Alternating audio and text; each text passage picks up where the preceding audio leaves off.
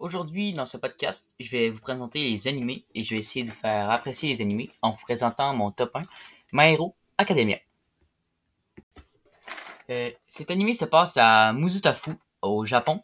Les personnages sont Izuku Midoriya ou Deku, le personnage principal, Katsuki Bakugo Shoto Todoroki, ses rivaux, et Ochako Ururaka, sa petite amie. Pour ceux intéressés, My Hero Academia a été créé en 2014 par, par Koei Orokoshi et la morale de ces histoires est de ne jamais abandonner car Izuku n'abandonne jamais dans l'histoire. Le résumé de cette histoire est l'histoire de Midoriya, un jeune homme de 14 ans qui n'avait pas d'alter, qui est euh, un super pouvoir dans cet animé, qui l'empêchait d'intégrer le lycée UA pour devenir un héros, ce qui était son plus grand rêve.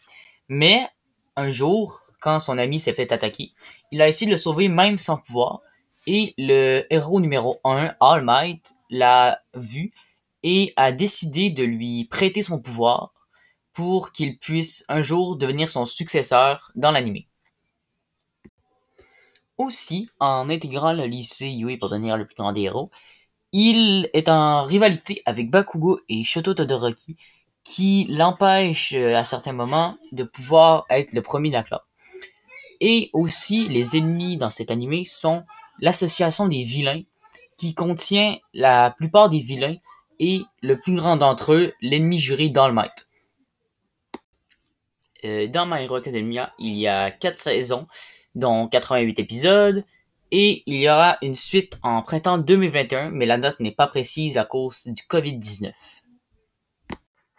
Ce que je m'attends de la prochaine saison, c'est que Deku dévoile l'origine de son pouvoir à tout le monde et qu'il réussisse à atteindre son plein potentiel pour enfin vaincre l'association des vilains.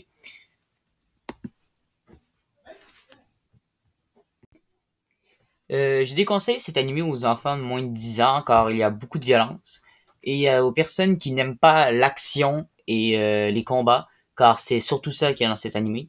Et si vous voulez visionner, il est disponible sur Netflix, Vostfree, Vostanime et Funimation. Finalement, j'espère que j'en aurais fait apprendre un peu plus sur My Hero Academia et je vous aurais fait aimer les animés et merci de m'avoir écouté et euh, bon visionnement.